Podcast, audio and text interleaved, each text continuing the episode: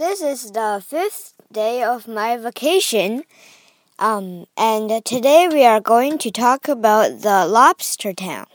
You may have heard about a lobster, but definitely not a lobster town.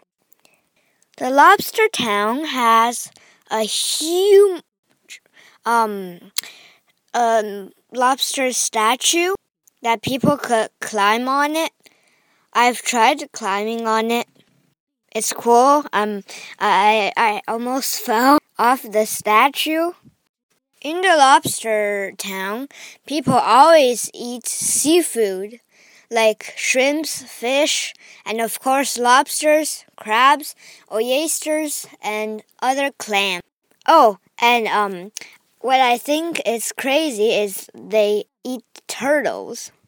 But that day, I made a really bad decision of eating a lobster.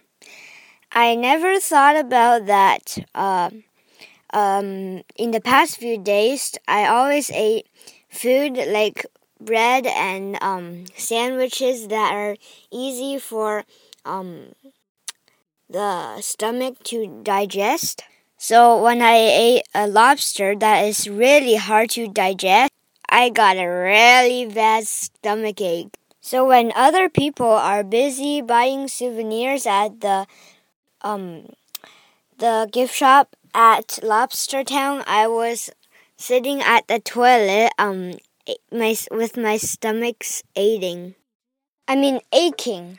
But after all, um, my stomach ache went good.